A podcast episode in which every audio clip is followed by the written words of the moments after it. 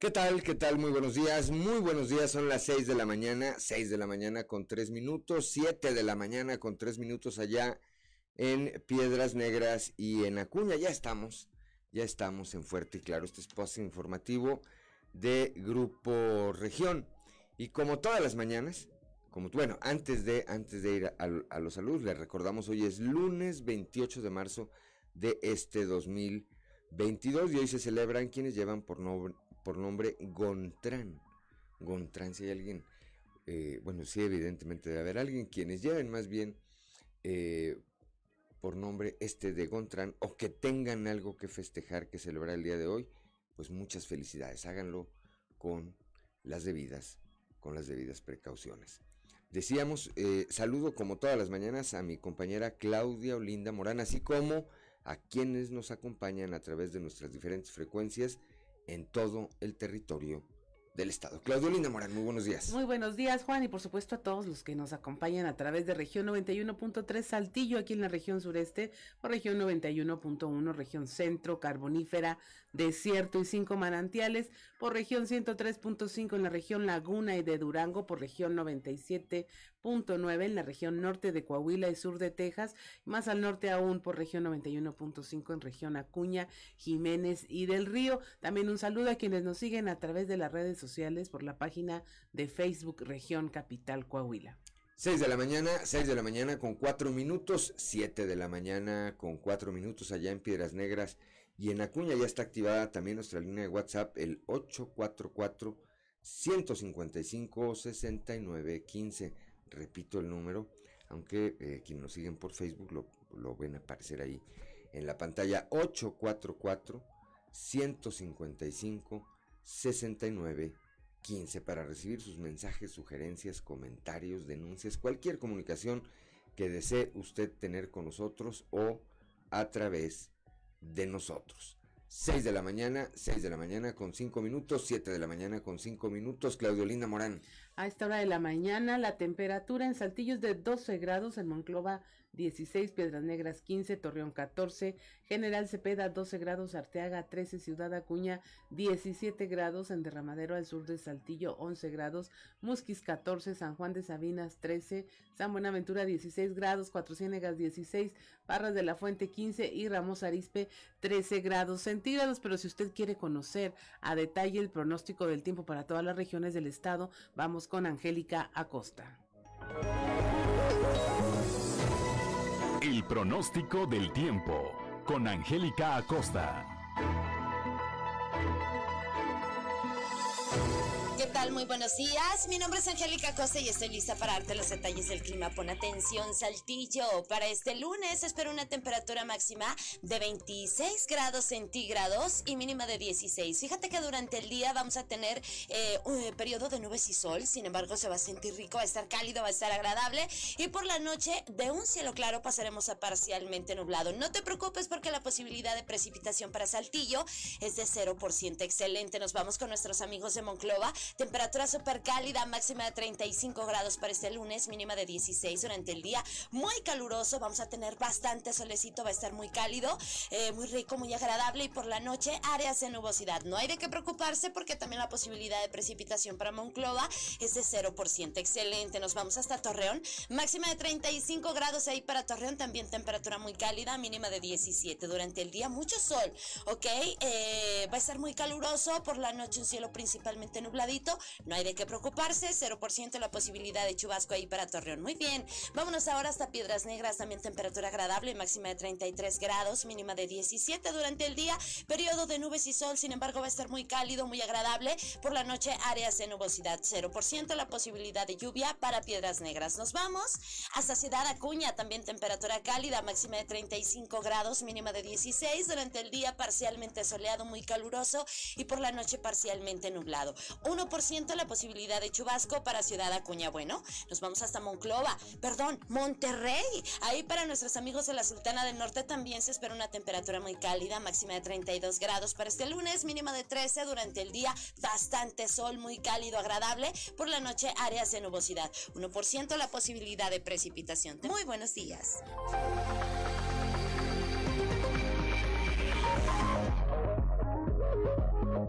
Son las 6 de la mañana, 6 de la mañana con 8 minutos, 7 de la mañana, 7 de la mañana con 8 minutos allá en Piedras Negras y en Acuña. Antes de ir, antes de ir rápidamente con eh, la cápsula que diariamente nos obsequia la diócesis de Saltillo y el sacerdote José Ignacio Flores, esta cápsula en sintonía con la esperanza, le envío un saludo a mi tía Margarita Briones, que tuve oportunidad de saludarla el fin de semana por una situación lamentable que aprovecho también para enviarle un eh, saludo con, eh, a toda la familia de don Ramón Ventura, eh, con motivo de su muy sensible fallecimiento, a todos sus hermanos, a, sus hijos, a Patti, a Patti, mi prima, a todos, a todos mis tíos, a todos ellos,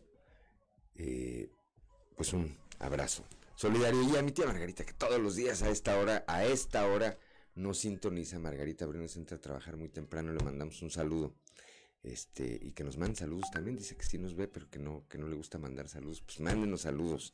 6 de la mañana, 6 de la mañana con 9 minutos, 7 de la mañana con 9 minutos allá en Piranha y en Acuña, y ahora sí, vamos con el sacerdote José Ignacio Flores en sintonía con la esperanza.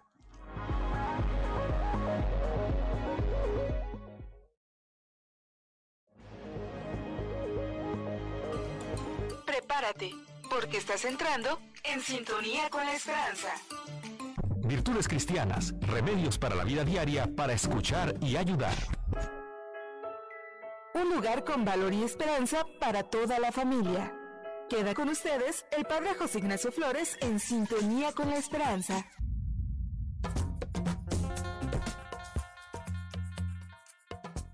Más preguntas que respuestas. Nos encanta saber en qué cree cada persona, si es de izquierda o de derecha, creyente, agnóstico o ateo, qué canal ve, a qué colegio o universidad va. Y así nos hacemos una idea, o mejor dicho, un prejuicio sobre esta persona. Cada vez vemos que estas adjetivizaciones nos sirven menos cada vez me importa menos lo que crea la persona con la que hablo, pero hay algo que sí me interesa. Lo que sí me interesa de verdad es si la persona que tengo delante de mí tiene más preguntas o más respuestas. Los que tienen muchas respuestas y pocas preguntas nos aburren, nos cansan y la verdad no sabemos qué hablar de ellos. Incluso nos dan miedo. Y los encontramos en todas partes, ¿eh? En la iglesia, en todo tipo de credos, en los partidos políticos, en las bases, en los dirigentes, en los sindicatos, en las universidades, en las reuniones de vecinos y por supuesto en la tele. Y el medio está lleno de ellos. Por suerte, los que tienen más preguntas que respuestas también están en todas partes y aunque crean en cosas muy distintas a las mías, debemos sentir una profunda comunión con ellos. Si encuentro a alguien con más preguntas que respuestas, aunque esté en las antípodas de mis creencias, sé que disfrutaré, que podremos emprender proyectos juntos y que podrá surgir ese regalo tan precioso de la amistad. Esas personas nos ayudarán a buscar, porque nos harán preguntas nuevas que nos harán salir de nuestro egoísmo. Con ellos vivamos la realidad de formas nuevas. Por supuesto, saldremos con más preguntas y menos respuestas, pero ¿Qué no es eso vivir? Que tengan buen día. El amor y los valores se han hecho presentes. A partir de hoy, podemos vivir un futuro mejor. Te invitamos a vivir en sintonía con la esperanza y muchas gracias por tu preferencia.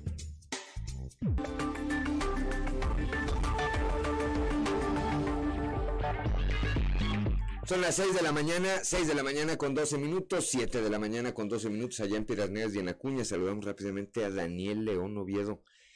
Dice, buen y bendecido día viajando a San Luis Potosí. Saludos, Daniel.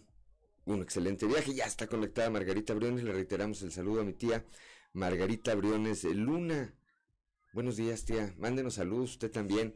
6 de la mañana, 6 de la mañana con 13 minutos, 7 de la mañana con 13 minutos. Vamos directamente a la información. Eh, bueno, pues la denuncia rápida y el actuar rápido de las autoridades evitó que se expandiera un incendio eh, registrado ayer en la sierra de Zapalina. Me Cristo Vanegas tiene los detalles.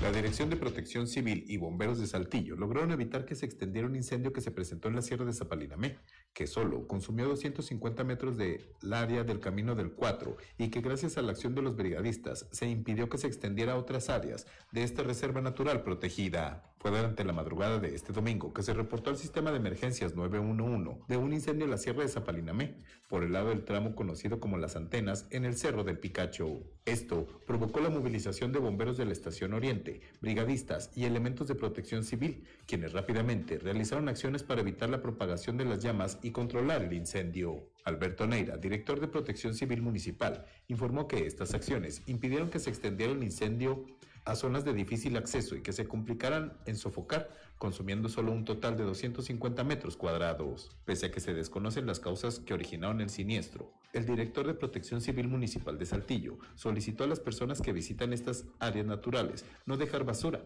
en especial botellas de vidrio para que no se genere un efecto lupa y que se provoquen incendios, y que cualquier irregularidad se reporte al sistema de emergencias 911. Para Grupo Región informó Christopher Vanegas. 6 de la mañana con 14 minutos, 7 de la mañana con 14 minutos allá en el norte del estado. Claudio Linda Morán. Se incendian nueve cajas de tráiler en la carretera en Musquis. Moisés Santiago nos tiene la información. Durante la madrugada de este domingo, un voraz incendio en un taller mecánico propiedad de la empresa Transportes BAC, ubicado sobre la carretera estatal número 20, consumió nueve cajas de tráiler y una camioneta. El director de Protección Civil, Gustavo Vázquez Zapata, informó que el lugar sin estado es propiedad de un conocido empresario de nombre Valeriano Gutiérrez y las llamas consumieron nueve cajas de tráiler y una camioneta. Según el peritaje que se realizó, el percance se debió a un cortocircuito, dejando a su paso únicamente daños materiales. Para sofocar el fuego y evitar que se propagara, elementos de protección civil, bomberos de Musquis y misión bomberos de Nueva Rosita atendieron el reporte de apoyo. Según el testimonio del vigilante del taller, Jesús Salazar Santellano, el incendio fue provocado por un corto eléctrico por la bomba. Dijo que se percató del siniestro cuando las llamas ya se habían expandido y no pudo hacer nada para evitarlo, por lo que dejó daños materiales con una cuantía aún no especificada al consumirse nueve remolques estacionados de quinta rueda y una camioneta. En vista de que hay un pastizal cercano, se realizaron las maniobras de inmediato para que no fuera a expandirse o causara más daños en el inmueble. Desde la región carbonífera para Grupo Región Informa, Moisés Santiago.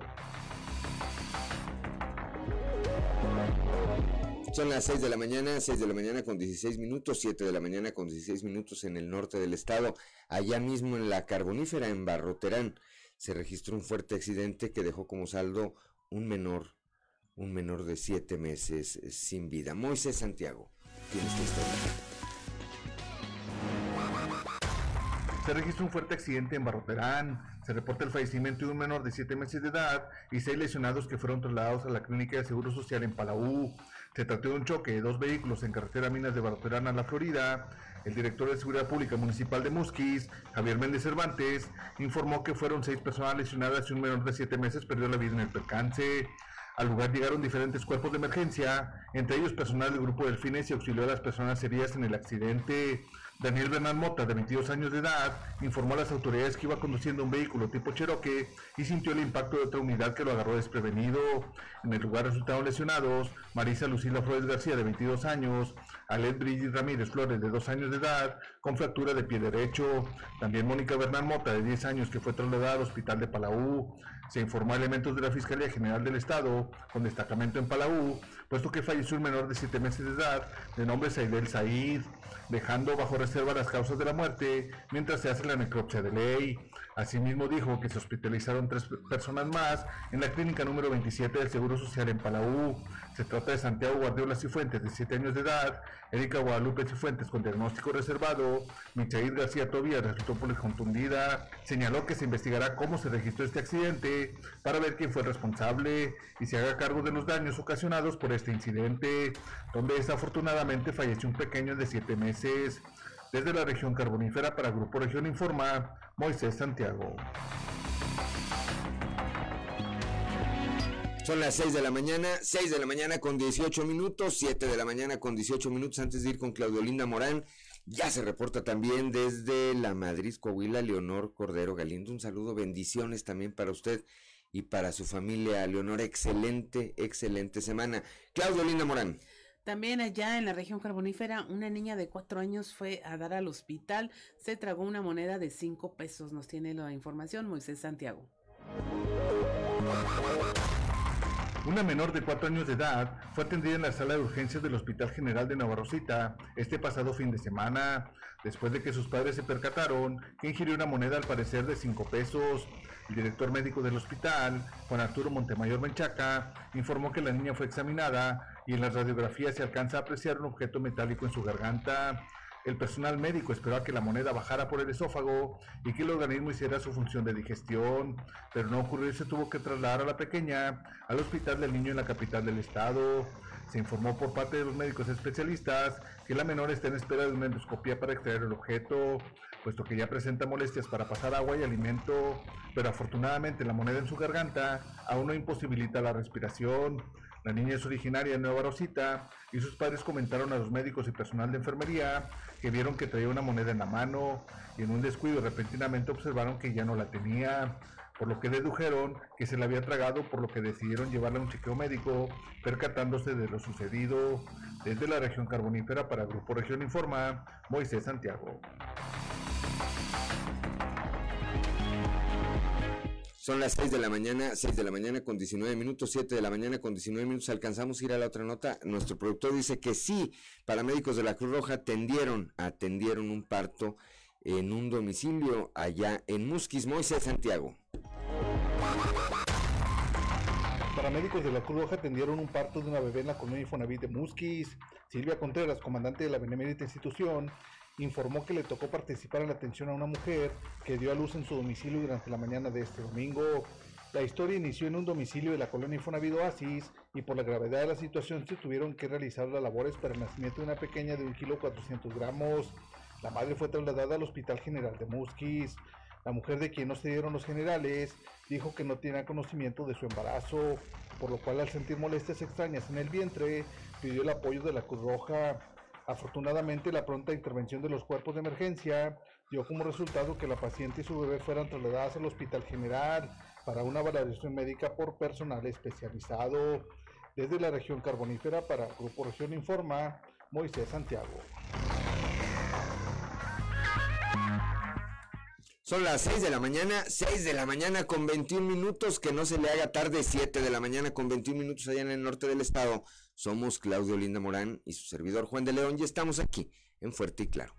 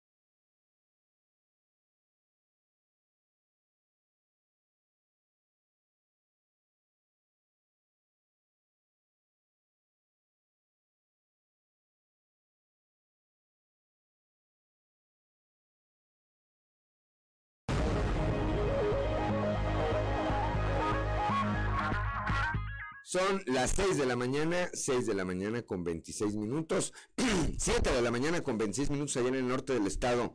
Cuando un hombre ama a una mujer, Claudia Olinda Morán. Así es, comentábamos que es el nombre también de una película que lleva como tema musical principal esa canción con Meg Ryan y Andy García de allá, muy noventera. Y, decíamos si era, era una película extraordinariamente romántica, donde el papel que tenía Andy García, pues todas las mujeres locas por él, hasta que, eh, que le digo a mi estimado Juan, hasta que se avienta una frase que ahora que la vuelves a ver dices, híjole, cuando Meg Ryan le dice, es que tú solo me amas cuando tienes algo que componerme, Ponerme. arreglarme, porque pues no le queremos, no, ya no sé, es- si es de los noventas ya no se spoilea, ¿no? Pero ella es alcohólica y entonces dice, me amas cuando estoy mal. Muy buena película. Sí. Véanla. Bueno, son las 6 de la mañana, 6 de la mañana con 27 minutos, 7 de la mañana con 27 minutos. Allá en Torreón detectaron una fiesta con 60 menores alcoholizados. Víctor Barrón tiene la información.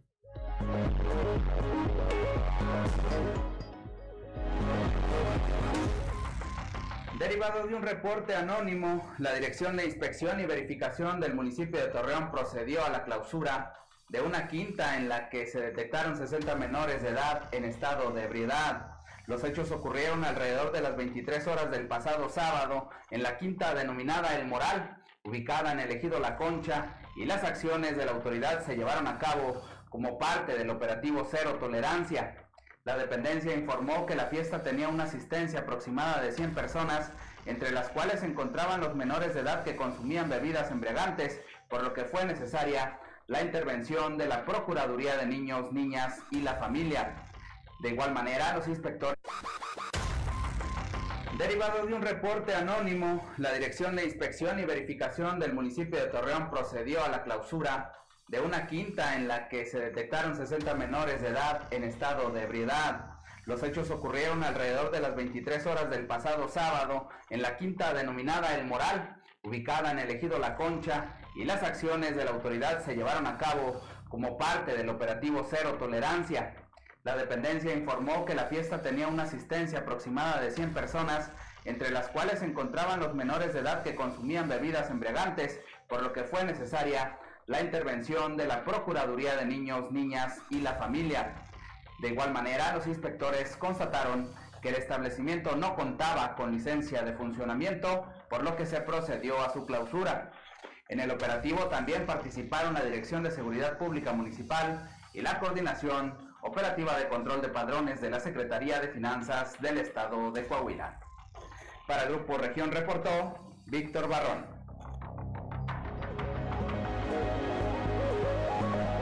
Son las 6 de la mañana, 6 de la mañana con 29 minutos, 7 de la mañana con 29 minutos allá en Piranhas y en Acuña. Ya se reporta don Joel Roberto Garza Padilla de Ciudad Frontera. Bienvenida a una nueva semana, dice felicidades. Y viene la frase, puede mentirse con las palabras, pero nunca con los ojos. Totalmente cierto también. Bendiciones, dice, bendiciones también para usted, por supuesto, don Joel Roberto, para usted y su familia. Un saludo allá al municipio de Frontera, toda la región centro de nuestro estado. 6 de la mañana, 6 de la mañana con 30 minutos, 7 de la mañana con 30 minutos allá en la región norte de nuestro estado. Y vamos rápidamente a la portada del día de hoy. La portada del día de hoy de nuestro periódico Capital, que en su nota principal destaca esto de lo que vamos a estar hablando más adelante. El día de ayer un grupo de migrantes que estaban, eh, pues, asegurados, es el término, en las instalaciones del Instituto Nacional de Migración allá en Piranhas se amotinaron, eh, causaron algunos daños, se escaparon y huyeron hacia el puente internacional, hacia el eh, hacia la ciudad de Eagle Pass allá en Texas. Más adelante, repito, le estaremos contando esta historia con nuestra compañera Norma Norma Ramírez. El paro técnico en General Motors ahora es benéfico, esto lo señala el eh, coordinador nacional de asesores de la Canacintra, Jaime Guerra Pérez, exsecretario de Economía aquí en nuestro estado. También se celebró este fin de semana allá en Piedras Negras el eh, eh, aniversario número 19 de la llegada del obispo Alonso Gerardo Garza Treviño a encabezar la diócesis, la diócesis de, de Piedras Negras. Ya escuchamos a Cristo Vanegas con lo que ocurrió el día de ayer acá en la Sierra de Zapalinamé. Se generó un incendio. Afortunadamente, la muy rápida intervención de las autoridades impidió que este avanzara y rápidamente lo controlaron fami familiares de niños de entre 5 y 11 años allá en la región carbonífera están promoviendo amparos para obtener eh, vacunas, para obtener eh, el, el derecho a que sean vacunados contra el COVID-19. Más adelante también le estaremos platicando de este tema. Son las 6 de la mañana, 6 de la mañana con 32 minutos, 7 de la mañana con 32 minutos allá en el norte del estado y vamos a nuestra columna en los pasillos.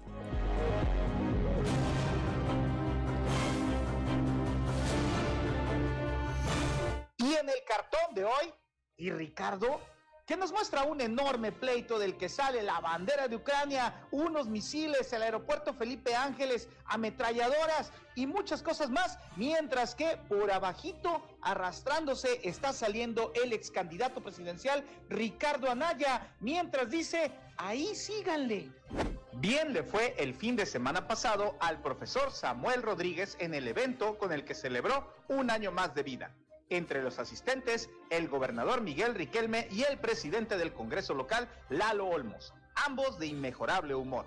Por ahí también dos representantes del alcalde Chema Fraustro, Carlos Estrada y Juan Carlos Villarreal.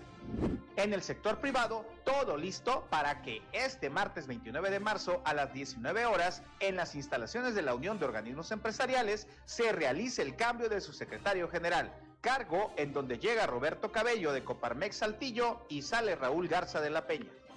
Maravillosa jugada, jugó magníficamente la partida entera. Por la capital del estado anduvo ayer Manolo Jiménez Salinas, pero no en calidad de secretario de Inclusión y Desarrollo Social, sino acompañando a su señora esposa, Paola Rodríguez López, que en la inauguración de la octava Expo Salud y Bienestar, organizada por Canacintra Delegación Sureste, recibió la presea al bienestar empresarial por el proyecto ciudadano Apoyaré.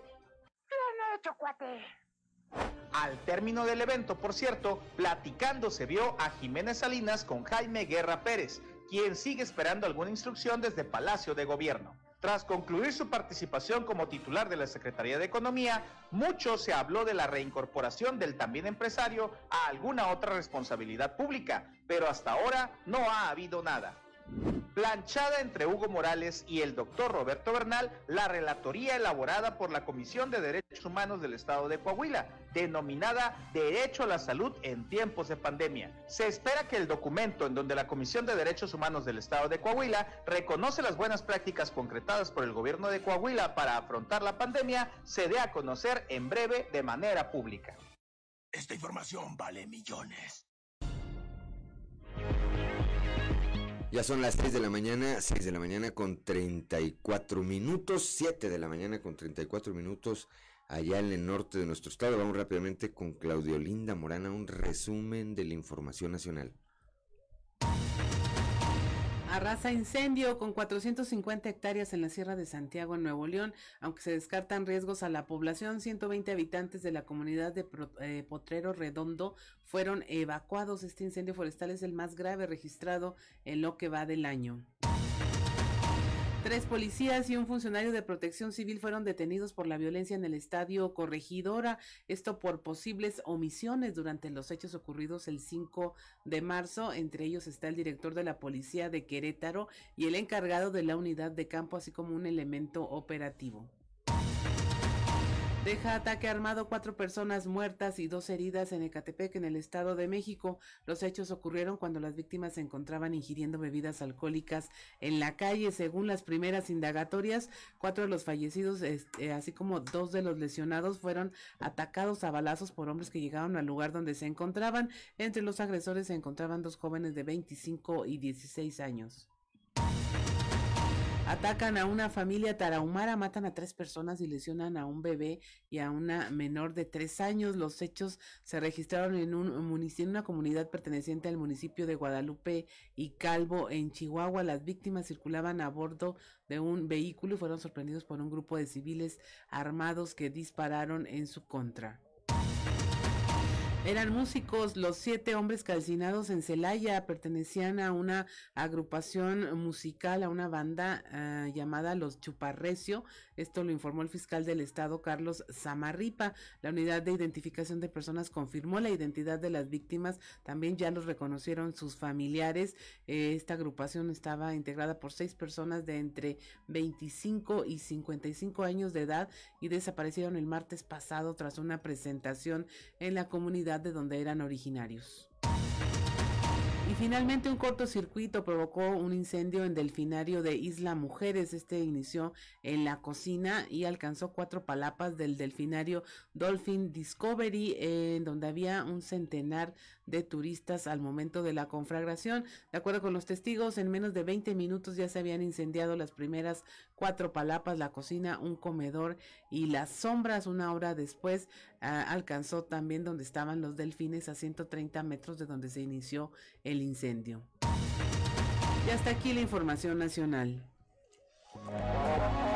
Gracias, gracias Claudio Morán, 6 de la mañana con 37 minutos, 7 de la mañana con 37 minutos allá en el norte de nuestro estado. Vamos rápidamente eh, a los enlaces, un panorama informativo por el estado, o sea, la carbonífera, allá con Moisés Santiago Hernández, siguen promoviendo, padres de familia, por supuesto, amparos para poder vacunar a sus hijos eh, de entre 5 y 11 años contra el COVID-19. Moisés Santiago, muy buenos días.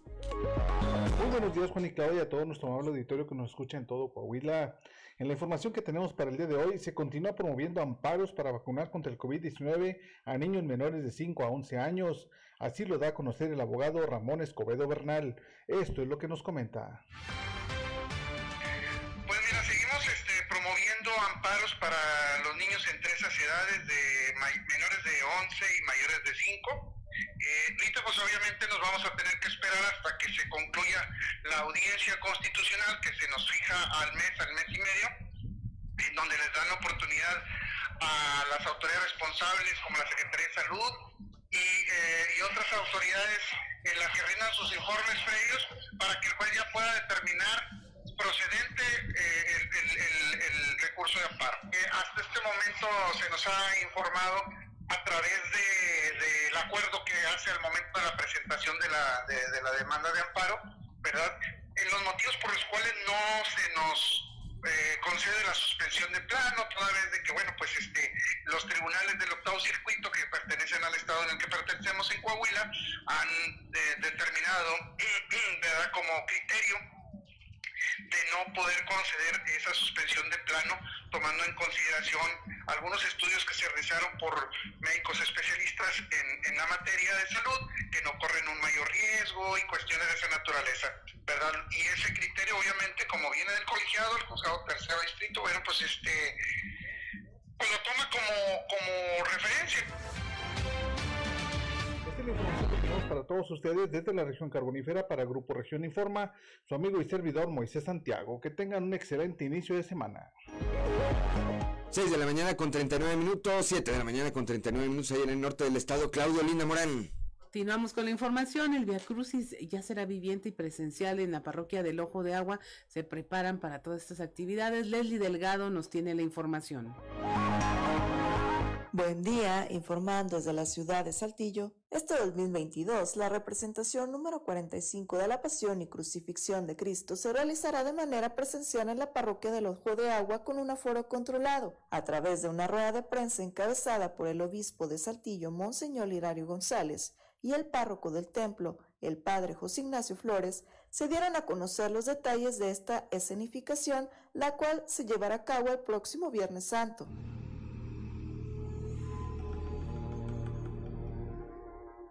Busca a Jesús de Nazaret. Judas, con un beso entregas a tu amigo. Este año se va a realizar a espacio eh, cerrado, al menos las representaciones. ¿Cuál será el espacio cerrado? No será, no será un salón, será todas las inmediaciones de, de la parroquia, los atrios. Gracias a Dios esta parroquia tiene un jardín, dos atrios este, que nos ayudan a hacer las representaciones, eh, una escalinata que también nos permite tener como si fuera un teatro griego. Entonces, la verdad es que tenemos que aprovechar este, este espacio y entonces el Via Crucis eh, empezará el miércoles 14 a las 7 de la tarde con la representación de las escenas de la infancia de Jesús obras y milagros. O sea, en abonos. Como en abonos. Mejor que Netflix. Por capítulos. El jueves a las 8 de la noche, la representación de la última cena, el prendimiento de Jesús. Y el viernes empezaremos a las 2 de la tarde con la liturgia de la pasión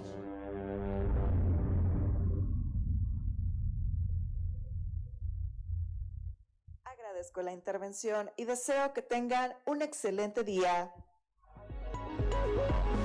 6 de la mañana con 42 minutos, 7 de la mañana con 42 minutos, estamos en Fuerte y Claro.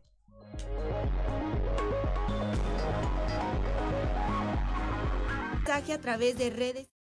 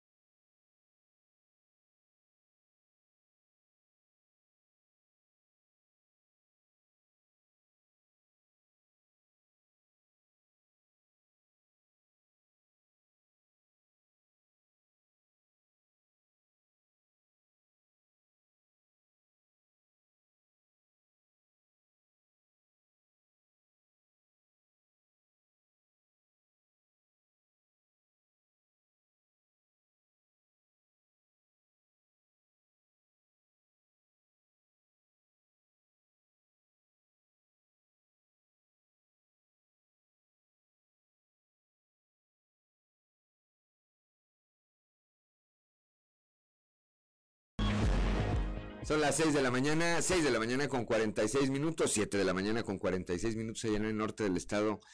¿A quién escuchábamos, Claudio Linda Morán? Lionel Richie con Stuck on You, Atrapado en ti, eh, que es su primera influencia country pop en lugar de eh, rhythm and blues que siempre utilizaba. Tradicional, ¿verdad? Sí.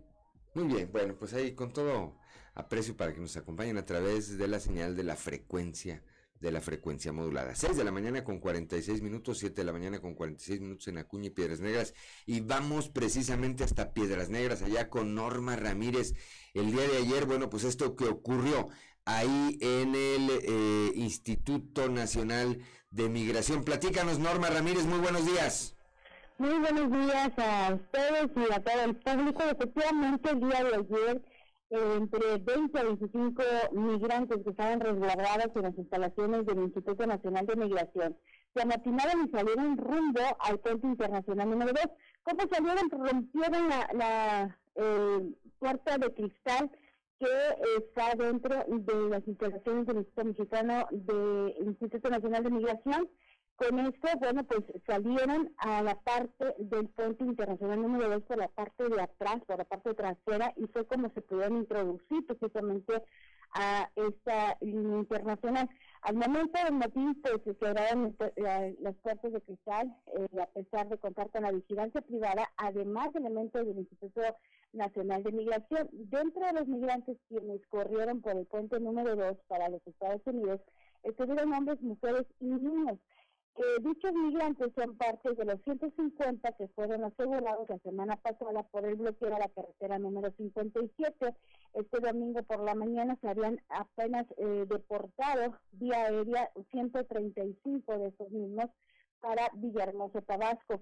Al llegar los migrantes del lado americano, ya los estaban esperando los elementos de la aduana y la Border Patrol, donde cerraron las barricadas al paso, para el paso de la ciudad de Paz y bueno, también cerraron por algunos minutos el puente internacional número 2, donde se tuvo el apoyo de las autoridades de las dos fronteras. Se reportó también que algunos migrantes al enfrentar a los oficiales de la aduana americana fueron gestionados y fueron trasladados al Hospital General Salvador Chavarría Sánchez para su atención. Y además también eh, también fueron llevados en camionetas, los que ya fueron asegurados fueron eh, regresados a México en camionetas de migración hacia la Fiscalía General de Justicia por daños a las instalaciones federales. Ya también se preparan por su, para su deportación a su país de origen y bueno, pues una vez controlada la situación, se reabrió los puentes internacionales en donde los automovilistas pasaron con normalidad. Hay que, hay que apuntar que en ningún momento estuvieron en riesgo las personas que estaban haciendo filas, ya que teníamos el puente totalmente lleno para a la ciudad de Eagle Pass y la circulación de Eagle Pass a Piedras Negras era normal. Así que bueno, pues eso fue lo que se presentó el día de ayer en los puentes internacionales y el Instituto Nacional de Migración. Bien, puntualizando, tenemos menos de un minuto, Norma Ramírez. Eh, bueno, salen, huyen, pero no logran regresar, no logran ingresar a los Estados Unidos y están de nueva cuenta bajo la tutela del Instituto Nacional de Migración, ¿verdad? Exactamente, solamente llegaron al límite territorial y ahí ya los estaban esperando, ya había camionetas del Instituto Nacional de Migración y los estaban regresando. De hecho, quedó, eh, pues se empalmó, digamos, este evento con una deportación que estaban haciendo de mexicanos eh, que, que habían sido detenidos en los Estados Unidos o asegurados en los Estados Unidos la mañana de ayer domingo. Bien, gracias, gracias como siempre por tu reporte. Estaremos atentos a este y a otros temas allá en la frontera norte de nuestro estado. Muy buenos días, Norma Ramírez. Muy buenos días. 6 de la mañana, 6 de la mañana con 50 minutos, 7 de la mañana, 7 de la mañana con 50 minutos allá en el norte del estado. Bueno, pues esto fue lo que ocurrió. Y es que por un lado es la desesperación entendible, por supuesto, de eh, todas estas personas que tratan de que dejan sus casas, lo más valioso, dejan su familia, dejan el eh, patrimonio eh, que, que, tenían los países de origen para tratar de llegar a los Estados Unidos en busca del sueño americano y por otro auditorio Claudelina Morán, hay que decirlo porque así, así ocurre, las deplorables condiciones en las que se encuentran prácticamente todas las delegaciones del Instituto Nacional de Migración. Es peor un una persona que yo conozco, un amigo mío que estuvo 55 días estuvo detenido en un centro de estos, dijo, hubiera sido mejor estar en una cárcel. 6 de la mañana con 51 minutos, 7 de la mañana con 51 minutos, Claudio Linda Morán. Pues continuando con la información, aquí en la región sureste el tema de los paros técnicos suele ser preocupante para la industria automotriz, pero en esta ocasión van a ocurrir eh, cosas buenas, un salto ya al tema de la producción de autos eléctricos. Nuestro compañero Raúl Rocha nos tiene la información. Buenos días, Raúl. Hola, ¿qué tal, Buen día.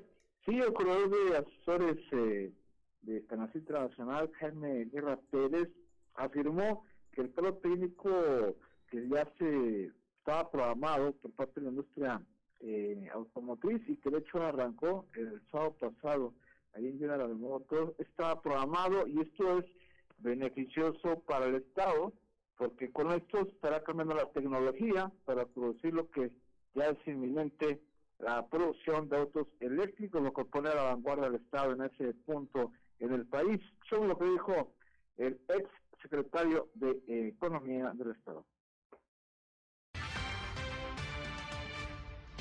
Claro, pues mira, al final pues es, un, es una situación importante por el cambio de tecnología autos eléctricos.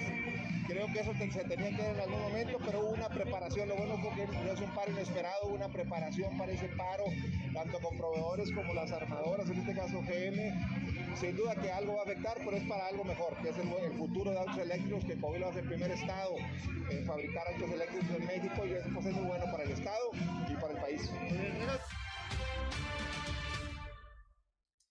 6 de la mañana con 53 minutos, 7 con 53.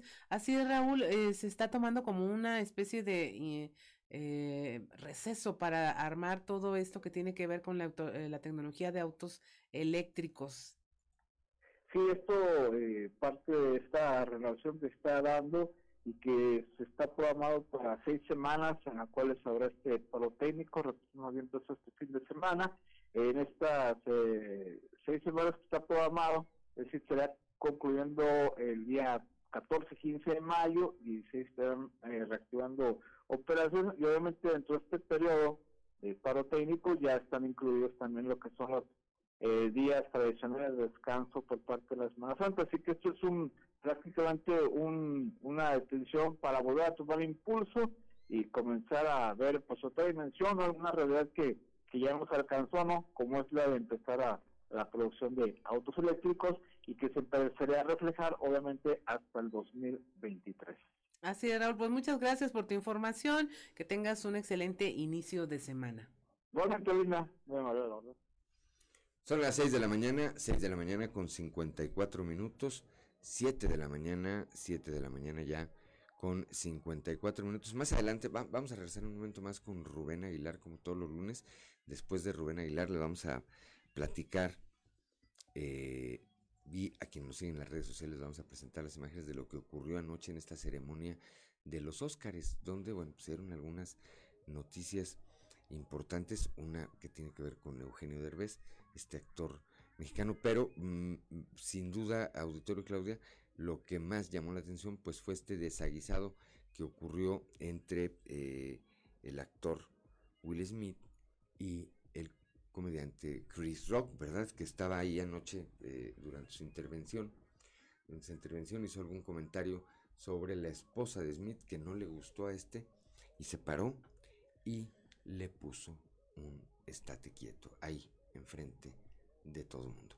6 de la mañana, 6 de la mañana con 55 minutos, 7 de la mañana con 55 minutos allá en Piedras Negras y en Acuña. Estamos en Fuerte y Claro.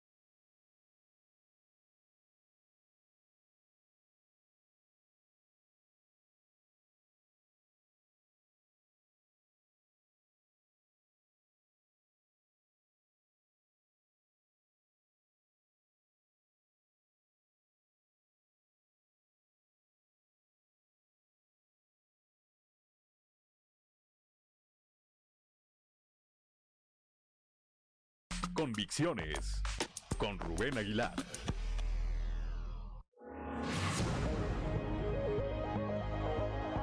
Son las 7 de la mañana, 7 de la mañana en punto, 8 de la mañana en punto allá en la frontera norte de nuestro estado y como todos los lunes ya está en la línea telefónica y se lo aprecio mucho nuestro amigo Rubén Aguilar Valenzuela. Rubén, muy buenos días. Muy buenos días, Juan. Buen día a quien nos escucha.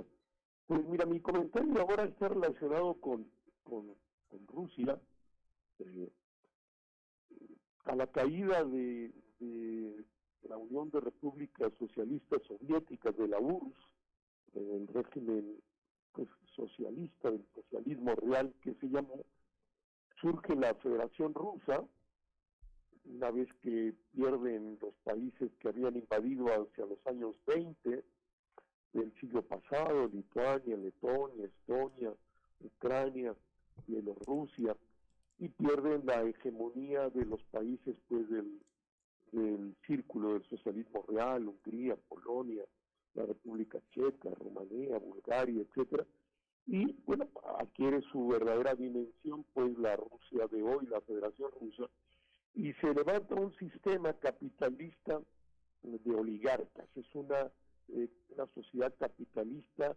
donde unas no más de 200 oligarcas multimillonarios controlan el conjunto de la economía, ellos producen y detentan el 80% del Producto Interno Bruto y hay una relación eh, de mutuo interés entre el poder político y el poder económico.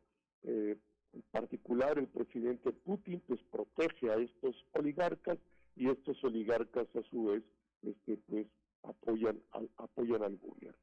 Eh, eh, la economía rusa y la economía mexicana se parecen. Eh, la economía rusa en 2020, de acuerdo al Banco Mundial, eh, tuvo un Producto Interno Bruto de un billón seiscientos mil millones de dólares, México un billón cien mil millones de dólares.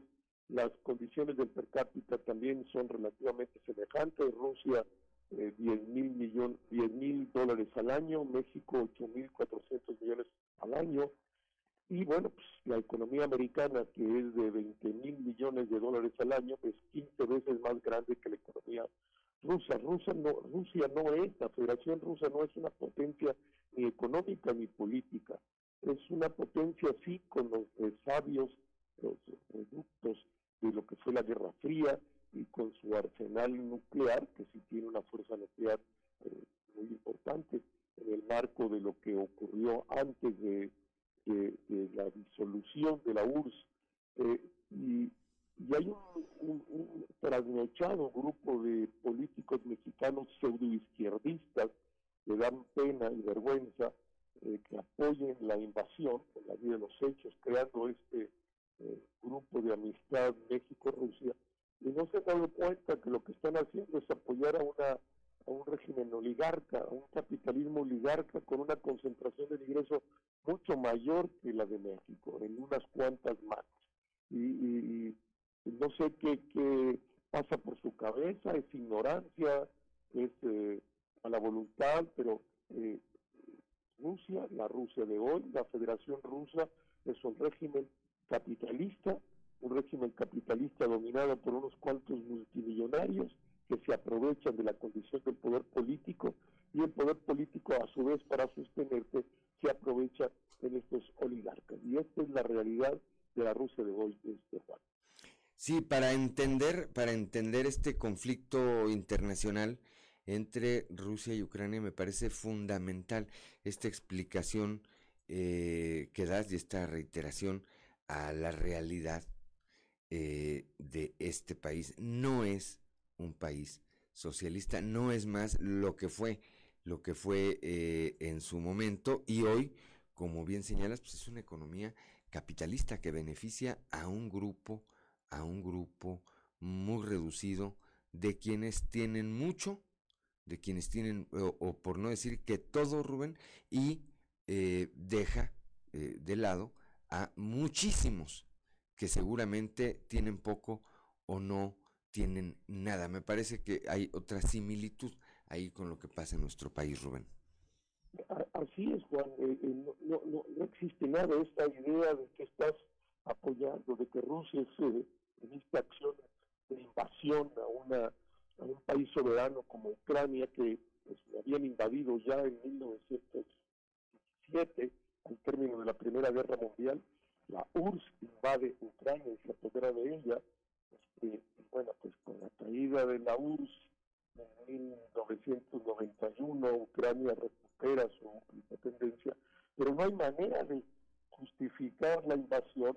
No hay, no, no existe en todo caso si uno eh, pensara que había que apoyar la, el surgimiento de otro sistema político más justo, que pudiera haber sido la sociedad socialista, pues, la Federación Rusa no es un país socialista, es un país radicalmente capitalista en manos de unas cuantas multimillonarios que, eh, pues como sabemos, eh, controlan la, eh, la producción de gas, de petróleo, las construcciones, del sistema financiero, de comunicaciones, los medios de comunicación, este, que gozan y enseñan su dinero en Londres, en París, en sus grandes mansiones en, la Costa Azul, eh, etcétera. Todo el mundo sabe. Ahora tratando de huir de, de, de la realidad de Europa y llevar y irse a vivir con estos niveles de lujo hacia Arabia Saudita o en los países del Golfo Pérsico donde se sienten más seguros ahora este y en realidad buena parte de las eh, medidas económicas que ha tomado eh, el mundo en contra de Rusia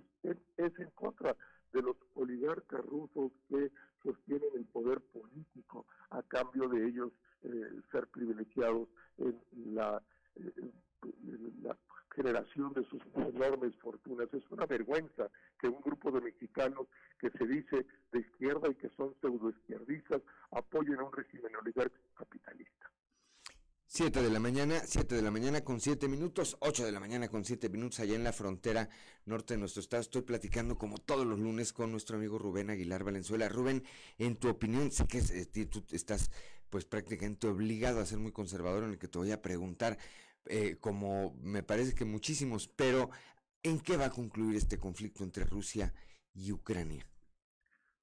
Todas las guerras terminan, todas las guerras terminan negociándose, ahí está la expresión de todas las guerras. Yo participé en una guerra, en la guerra del Salvador, en la guerra civil del Salvador, estuve en lado de la guerrilla y bueno, pues después de 10, 12 años eh, hubo una negociación entre la guerrilla y el gobierno y que trae la paz en 1992, pienso que, eh, eh, como lo hemos estado viendo, eh, pues la dimensión de la economía rusa, es más o menos igual que la dimensión de la economía mexicana, no aguanta un periodo de una guerra prolongada, no pensaban que eh, la guerra en una semana se iban a apropiar de, de Ucrania. No es así, los ucranianos reaccionaron de una manera extraordinaria en defensa de su país, en defensa de la soberanía de la nación. Y pues me parece que de todos modos, este, con los brutales resultados de la guerra, ya casi 7, 8 millones de ucranianos que han salido, Ucrania tiene 44 millones de habitantes, pienso eh, que, que, van, a, van a, terminar en una negociación donde seguramente Ucrania perderá eh, dos de sus regiones, estas repúblicas que en un principio eh, Putin reconoció como repúblicas autónomas que tienen una dimensión de una proporción de mayor eh, población de, de, origen ruso eh, y pues eh, la guerra se habrá de resolver en una negociación que una guerra que nunca debió haber tenido lugar que es una barbaridad este, en el siglo XXI querer resolver los conflictos por la vía de las armas. Así es cuando tenemos toda la toda la la, la forma de hacerlo bajo, bajo la vía diplomática o de la negociación sin llegar a ver lo que estamos ocurriendo ahorita allá y que, eh, bueno, pues eh, no deja de aterrarnos por las consecuencias últimas que puede tener. Como siempre, Rubén Aguilar, muchas gracias por tu, por tu participación, por tu comentario y si no pasa otra cosa, el próximo lunes estaremos platicando nueva cuenta. Estamos pues, platicando el próximo lunes. Un abrazo, Juan, y un abrazo para que nos escuche. Muchas, muchas gracias, muchas gracias, Rubén Aguilar Valenzuela, como todos los lunes, aquí en su participación Convicciones, cuando son las 7 de la mañana, 7 de la mañana con 10 minutos, 8 de la mañana, 8 de la mañana con 10 minutos allá en el norte, en el norte de nuestro estado. Y sí, pues está de pronóstico reservado que, ahora sí que yo le pregunto a Rubén porque es el que sabe, ¿verdad? Este, me, me eh, llama la atención que esté viendo él esa vía, ¿no? Una vía de la negociación, por algo lo dice, como bien señala también, él fue parte de un movimiento armado, de esa guerra civil allá en El Salvador, y entonces sabe cómo al final del día se resuelven, se resuelven este tipo de conflictos. Por lo pronto, seguimos y muy seguramente, Claudio Editorio, seguiremos viendo estas escenas y esto o conociendo esos capítulos de heroísmo de esta guerra que pues evidentemente parece la de David contra Goliat. Rusia, eh, con todo el poder del fuego y del ejército y demás, y Ucrania, un país mucho más modesto, pero con un presidente muy, muy, muy valiente y muy entrón que está pues eh, sorprendiendo al mundo por lo que está haciendo junto con sus compatriotas por su país. 7 de la mañana, 7 de la mañana con 12 minutos, 8 de la mañana con 12 minutos allá en Piedras Negras y en Acuña, Claudia Olinda Morán. Pues ya tenemos en la línea al padre David López, que es vicario de la Catedral de Santiago, aquí en la región sureste, para hablar de este tema que viene, que es precisamente la Semana Santa, las celebraciones que va a haber, que ya se están eh, liberando los espacios públicos, los espacios para poder llevar a cabo eh, todas las actividades litúrgicas sin restricciones. El Vaticano la semana pasada anunció que volverán todas las celebraciones y que no va a haber restricción alguna, pero vamos a ver qué es lo que va a ocurrir aquí en Saltillo. Buenos días, Padre David, ¿cómo te encuentras? Muy buenos días, Fabián. Un saludarte. Eh, ¿Qué tal las expectativas de regresar a las tradiciones de Semana Mayor?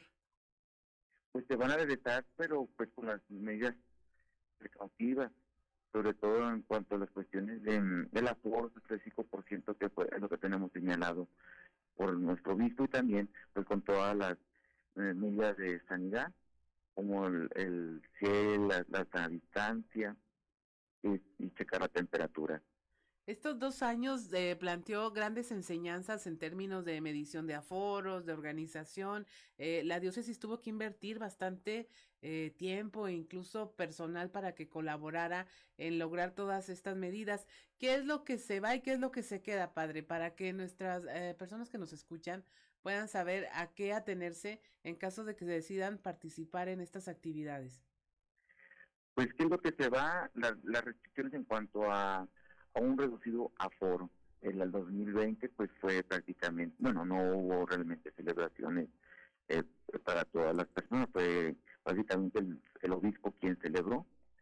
en 2021 afortunadamente ya hubo una mayor apertura, pero también pues el aforo del 50%. Gracias a Dios eh, esto llevó a que hubiera participación fluida de personas ah, y afortunadamente no se reportó ninguna eh, contagio por el COVID en aquellas celebraciones. En este año pues va a haber un 25% más, desde 50 pasamos a 75%.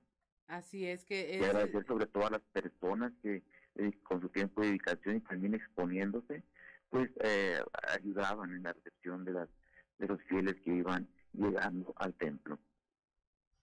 Son las 7 de la mañana, 7 de la mañana con 14 minutos, 8 de la mañana con 14 minutos allá en el norte del estado. Estamos platicando esta mañana con el padre David López Ramírez, vicario de la Catedral de Santiago. Le saluda Juan de León. Eh, padre, a ver, eh, hay una avidez de la feligresía por, por regresar a participar en estas fiestas. Nosotros suponemos que sí, sobre todo porque están llamando, ya están empezando a preguntar qué es lo que se va a realizar, horarios, las actividades, sobre todo las que están más arraigadas, arraigadas en nuestra catedral, que son las celebraciones propiamente litúrgicas y, y aquellas que son devocionales, que también tienen mucho arraigo y, y son muy buscadas por las personas. Tendremos como en los años anteriores o por lo menos en el año inmediato anterior la alternativa de quienes no quieran o no puedan ir o por cuestiones de precisamente de estos aforos puedan seguir desde alguna plataforma estas, eh, estas fiestas, padre? Claro que sí. Eh, de hecho, nuestro obispo nos ha pedido que mantengamos las transmisiones, especialmente para todas aquellas personas que prefieran eh, quedarse en el hogar y que quieran participar. Claro que sí va, a mantenerse esta posibilidad. Las procesiones, Padre David, esas sí se van a llevar a cabo. Esto lo vamos a hacer ahora de una forma coordinada con los diferentes eh, templos de la zona centro, como el templo San Juan de Punteno, San Francisco de Asís, San Esteban y el Templo de la Luz.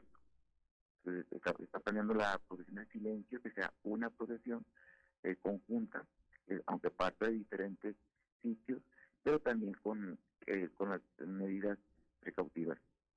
Así es. Ahora nos comenta que las personas ya están empezando a preguntar. Aquí recientemente en Grupo Región se hizo una encuesta al respecto y mucha gente eh, utiliza realmente el tiempo de Semana Santa para estar presente y realizar todas estas actividades. Hay algunas otras que van aparejadas en esta época como las misiones, eh, los retiros. Eso, ¿Esas actividades siguen, padre? Claro que sí.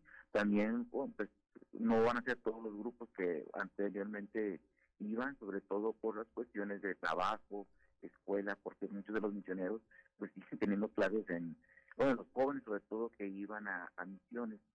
En esta ocasión pues como tienen que adelantarles las materias, por, porque pues ha, sido un poquito difícil también para ellos estar al ritmo, no va a ser todo el mismo, el mismo número de personas que iban a ser regidos, pero también por precaución se ha pedido una reducción en cuanto a esta eh, de parte de la catedral a, esto, a estas misiones. Así es. Tener grupos más reducidos también. Pero seguirán todas las actividades. En los temas de catequesis, de las preparaciones eh, infantiles y adolescentes.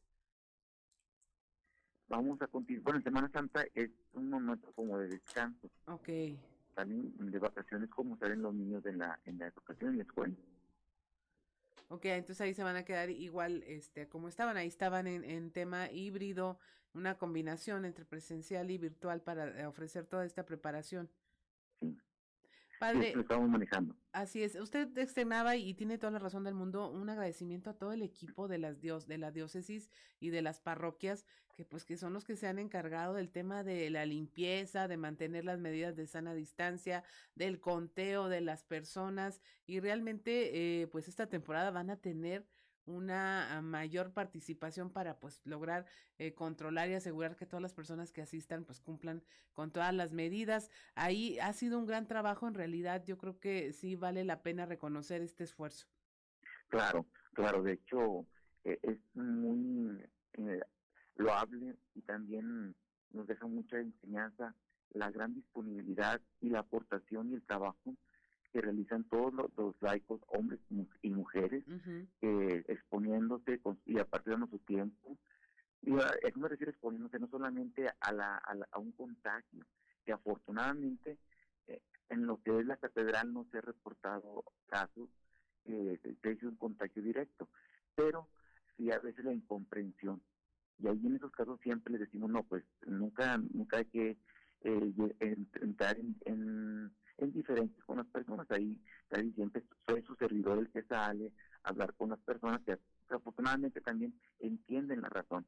Sabemos que todos quisieran entrar, pero pues en el diálogo sano, entender las motivaciones, la gente a final de cuentas pues eh, acata las, las indicaciones que se le dan. Así es, y como siempre les decimos, padre, infórmese antes de ir, acudir a los espacios, vea cómo va a estar, cheque los aforos, porque pues es importante que se sigan manteniendo estas medidas. Le agradecemos mucho, padre David, que haya conversado con nosotros esta mañana y estaremos al pendiente de todas las actividades que se desarrollan durante esta temporada. Al contrario, Claudia, hijo, había tenido hijo y a todos los escuchas. Que tengan un excelente día. Muchas gracias, que tengan una excelente jornada. Hasta luego. Son las 7 de la mañana con 20 minutos. Estamos en Fuerte y Claro. Regresamos.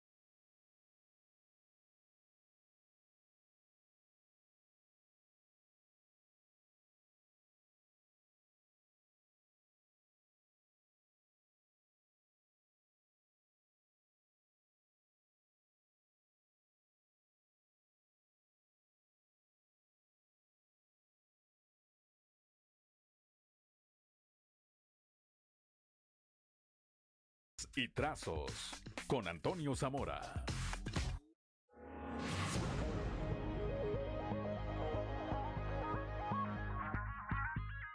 Son las 7 de la mañana, 7 de la mañana con 24 minutos, 8 de la mañana con 24 minutos allá en Piras Negras y en Acuña. Antes de ir con Toño Zamora, Claudio Linda Morán, Wonderful Tonight con Eric Clapton. Así es, es de un álbum de 1977, Showland se llama, la dedicó a su entonces esposa Patty Boyle.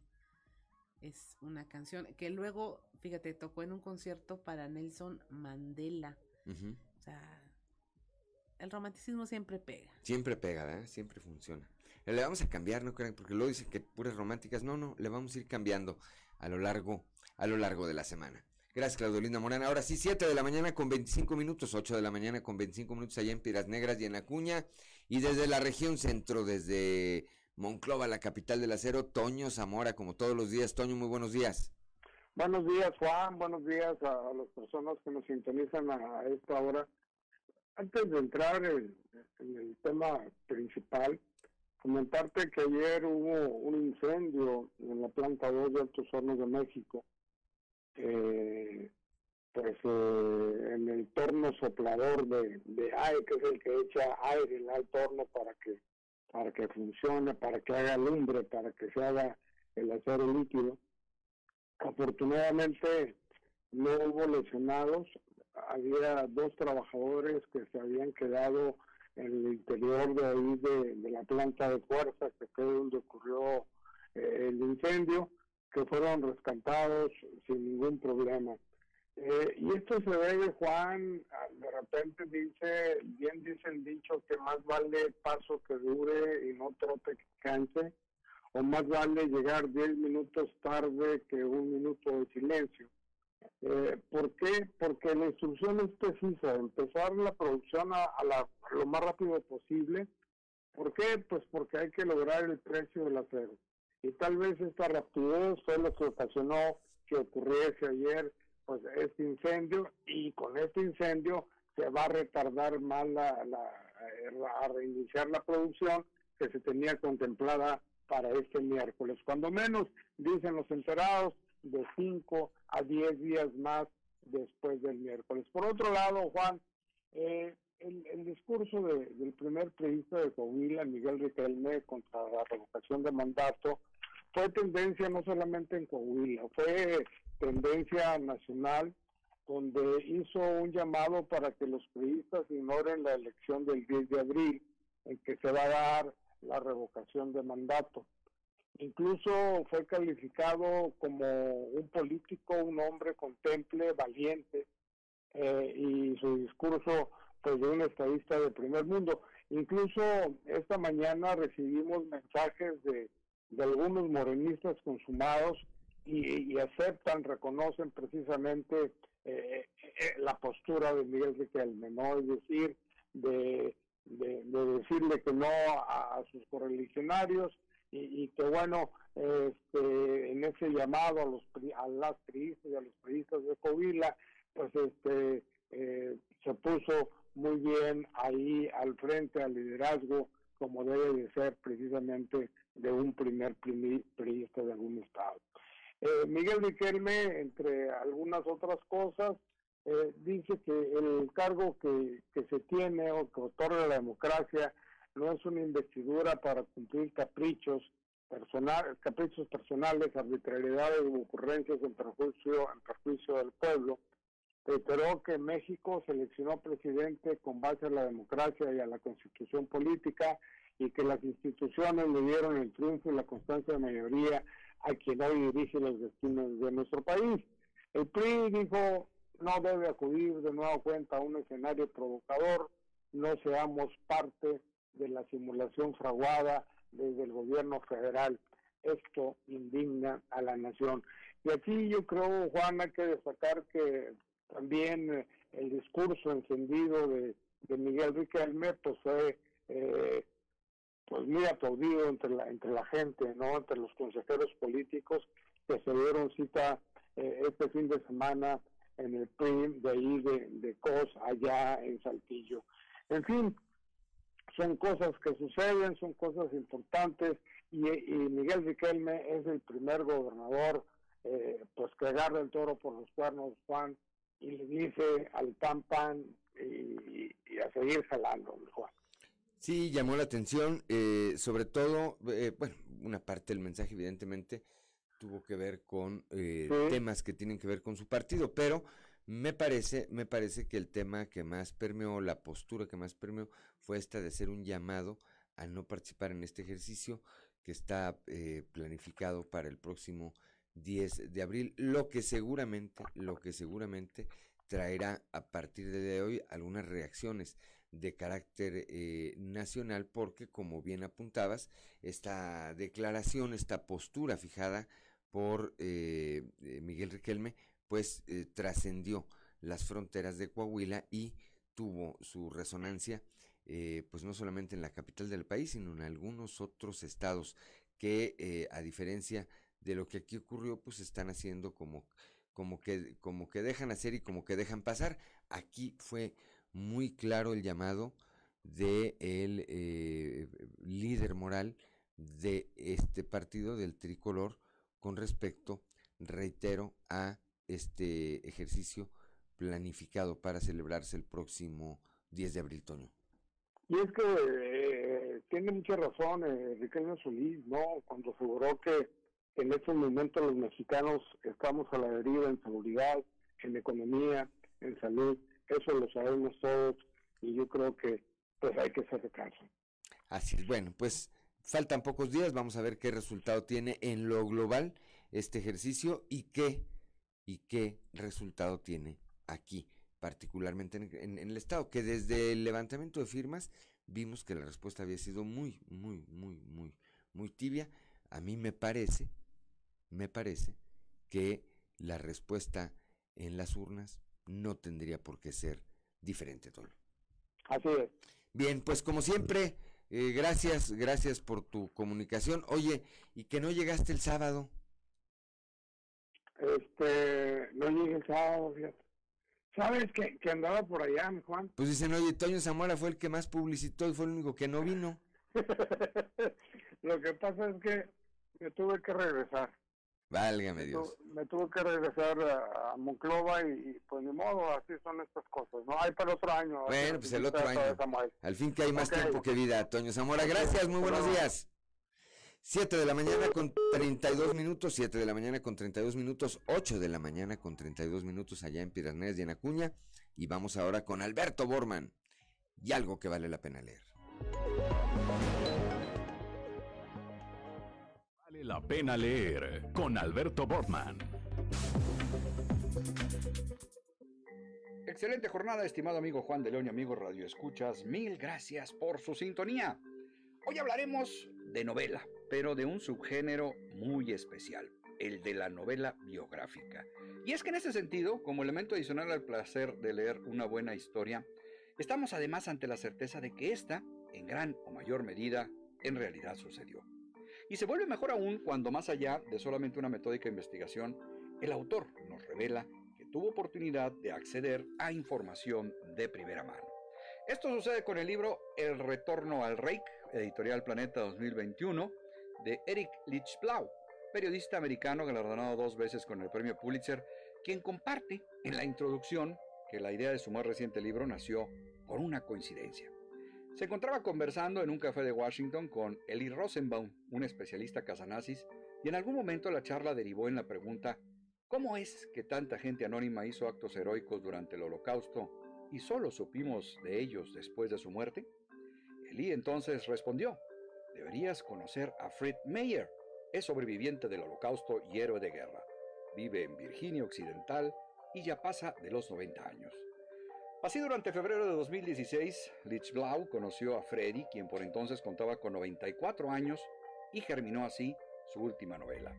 Dos meses después, el judío alemán que logró refugiarse en Estados Unidos durante el holocausto, pero que volvió a su patria para volverse un espía y terminó como héroe en la Austria ocupada por los nazis, Frederick Meyer había fallecido.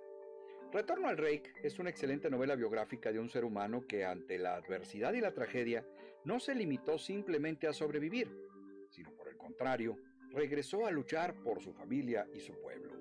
Para la elaboración de esta obra, Blau se documentó ampliamente, rescatando archivos y fotos inéditas, pero sobre todo fueron las memorias de Freddy el detonante sustancial para la novela. Desde la afortunada migración de su familia a Brooklyn, a su reclutamiento y odisea en ese regreso al Reich, donde logró recopilar información haciéndose pasar por un oficial de la Gestapo, disfrazarse de un trabajador francés en una fábrica alemana y hasta padecer el suplicio en un interrogatorio nazi. Una novela biográfica total y absolutamente recomendable. Retorno al Reich de Eric Lixblau. Amigos lectores, mil gracias por su atención y nos escuchamos de nueva cuenta la próxima ocasión cuando tengamos lista la recomendación de algo que vale la pena leer. Excelente semana, les desea su amigo Alberto Borman y recuerden que en estos tiempos de monopolio digital y tecnológico, leer un libro es hacer revolución.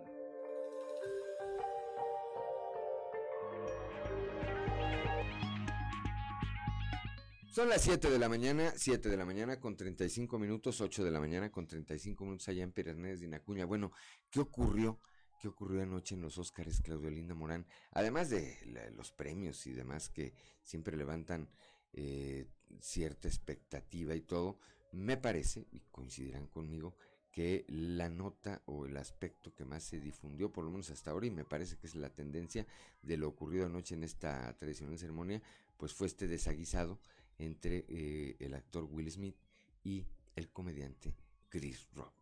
Así es, yo la verdad estaba muy tranquila, dije hoy no me voy a desvelar por los Oscars, ya me enteraré de qué ocurrió, pero sí empezó a circular lo de Will Smith y lo que comentábamos hace rato parecía como planeado, pero no ahí eh, Chris Rock ofendió a la esposa de Will Smith, a Jada Smith, por el tema de su alopecia, una calvicie que está sufriendo por como parte de, de, una condición que tiene y eh, se burla de ella diciéndole que se va a interpretar a, la sargento Gia Jane, el papel que hizo Demi Moore en esa película donde sale eh, completamente rapada. Y entonces, pues ahora sí que se le subió lo Smith a Will.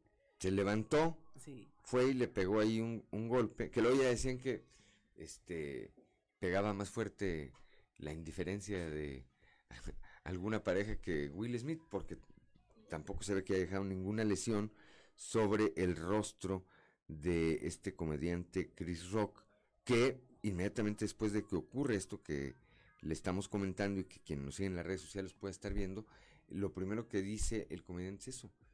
"Oigan, Will Smith me acaba de dar una bofetada. Ujú. Y hace alguna otra referencia a la esposa y, y el actor le grita, no, no, no menciones.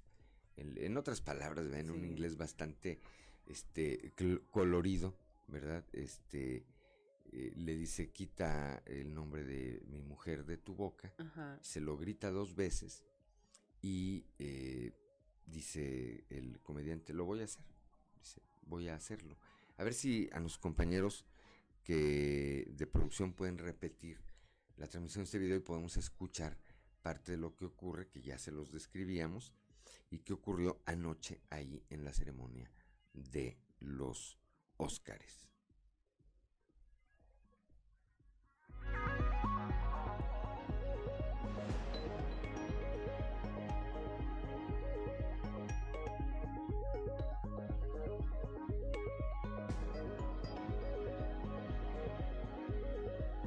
Son las 7 de la mañana, 7 de la mañana con 38 minutos. Bueno, otro día se los presentamos. Esto fue lo que ocurrió, esto fue lo que ocurrió que les describíamos eh, anoche ahí en la ceremonia de los Óscares, en donde pues me parece que va a ser eh, la nota que va, que va a pegar, decía Claudio Linda Morán, pareciera que fue una cosa actuada, ahí había algunos análisis que se hacían, se hacían algunos análisis y decían que difícilmente había sido algo actuado.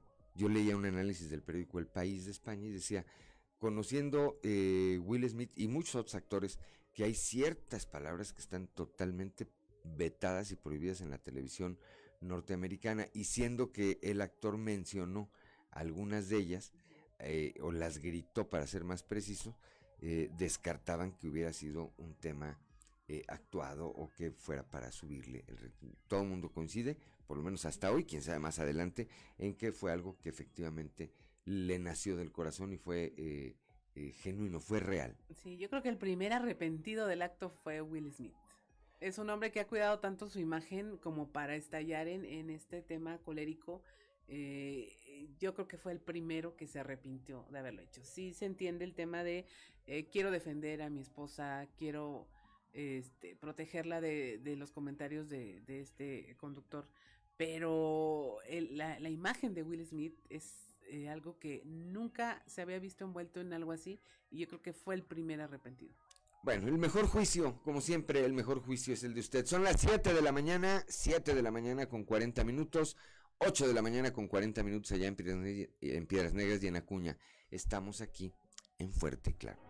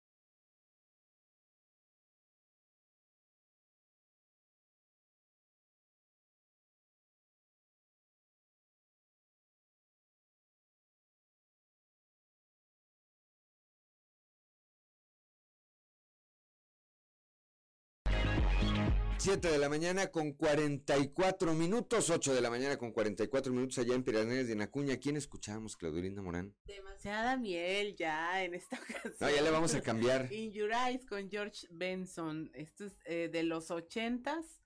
Y, ¿qué puedo decir? Es bien ochentero el sonido, es bien de, no sé, ¿te imaginas la esfera dando, dando vueltas, vueltas, ¿verdad? Así, los... esta, voy a averiguar esta selección musical de bueno. dónde salió. Bueno, pues no tocan, no toca tan bien como eh, hay un grupo que se llama Low Country. del que forma parte nuestro amigo David Isunza, y que además a mí me ha tocado escucharlos en una ocasión, en un evento también de nuestro amigo Martín Molina, son verdaderamente impresionantes. Aprovecho para mandarle un saludo a David Isunza, que nos comenta, dice, creo que lo que creo que lo pudo haber hecho, dice, se refiere a este tema de lo ocurrido anoche en los Óscares, dice, con un diálogo como después lo hizo al recibir la estatuilla, pero también todos tenemos cinco minutos en la vida que nos hace cometer esos errores u horrores, dice. Y sí, sí, sí, fue un, eh, un momento que pues le ganó, le ganó la gana, como dicen, ¿verdad? Nos gana la ira, es que dicen, veo todo negro o veo todo blanco y, y hasta después te platican qué fue lo que, qué fue lo que hiciste. Y como dice Claudia, un actor que tanto tiempo ha cuidado su eh, figura, su prestigio, tan tan, pues eh, en este momento creo que la libro, a final de cuentas me parece que todo el mundo, aunque no lo justifique, cuando menos entiende que pues a nadie nos gusta que nos critiquen a nuestras parejas, ¿verdad? Sí. Eso, eso sí calienta, ¿verdad? Como dicen los muchachos. A lo mejor no era la manera.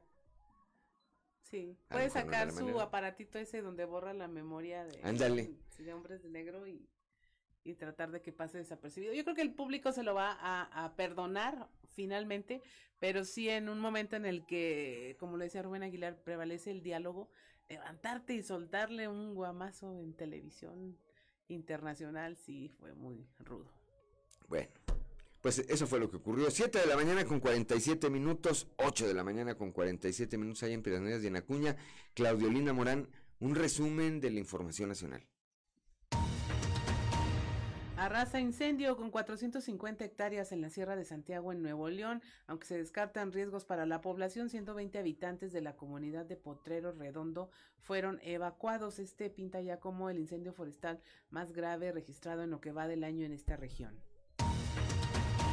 Tres policías y un funcionario de protección civil fueron detenidos por la violencia en el estadio Corregidora, esto por posibles omisiones durante los hechos ocurridos el 5 de marzo. Entre ellos está el director de la policía de Querétaro y el encargado de la unidad de campo, así como un elemento operativo.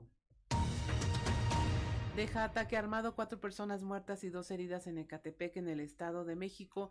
Eh, según las primeras indagatorias, cuatro víctimas, eh, así como dos lesionados, fueron atacados a balazos por hombres que llegaron al lugar donde se encontraban bebiendo. Entre los agresores se encontraban dos jóvenes de 25 y 16 años.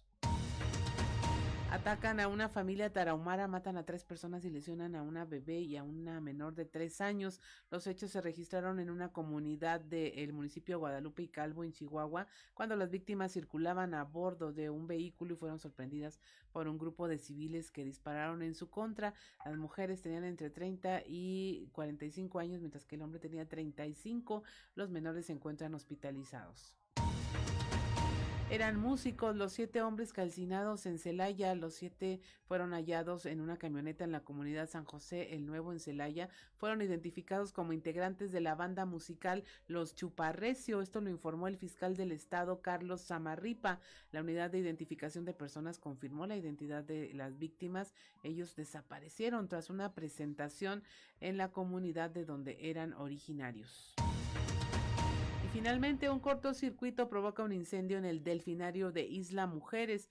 Esto fue, se registró en cuatro palapas de Dolphin Discovery. Había un centenar de turistas al momento de esta conflagración. De acuerdo con testigos, en menos de 20 minutos se quemaron cuatro palapas, la cocina, el comedor y las sombras.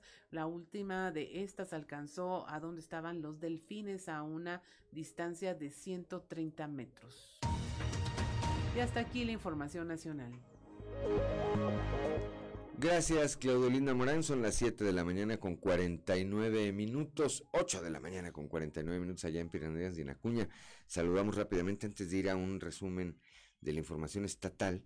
Saludamos rápidamente al ingeniero Fernando Fuentes del Bosque, que tuve oportunidad de saludarlo también el pasado sábado. Tenía un buen rato que no lo veía de manera personal. Siempre estamos aquí mandándonos un mensaje, teniendo comunicación eh, a través del WhatsApp o de las redes, pero tenía eh, mucho que personalmente no lo veía. Me dio muchísimo gusto saludarlo, darle un abrazo, reiterarle el afecto, el afecto y el respeto que le tenemos al ingeniero Fernando Fuentes del Bosque. Vamos rápidamente, vamos rápidamente a la información estatal. Se registró un fuerte accidente en Barroterán, falleció un menor de siete meses. Moisés Santiago tiene la información. Se registró un fuerte accidente en Barroterán. Se reporta el fallecimiento de un menor de siete meses de edad y seis lesionados que fueron trasladados a la clínica de Seguro Social en Palau. Se trató de un choque de dos vehículos en carretera Minas de Barroterán a la Florida. El director de Seguridad Pública Municipal de Musquis, Javier Méndez Cervantes, informó que fueron seis personas lesionadas y un menor de siete meses perdió la vida en el percance. Al lugar llegaron diferentes cuerpos de emergencia, entre ellos personal del grupo Delfines y auxilió a las personas heridas en el accidente. Daniel Bernal Mota, de 22 años de edad, informó a las autoridades que iba conduciendo un vehículo tipo Cherokee y sintió el impacto de otra unidad que lo agarró desprevenido. En el lugar resultaron lesionados Marisa Lucila Flores García, de 22 años, Alet Brigitte Ramírez Flores, de 2 años de edad, con fractura de pie derecho. También Mónica Bernal Mota, de 10 años, que fue trasladada al hospital de Palau. Se informó a elementos de la Fiscalía General del Estado, con destacamento en Palau, puesto que falleció un menor de 7 meses de edad, de nombre Saidel Said dejando bajo reserva las causas de la muerte mientras se hace la necropsia de ley.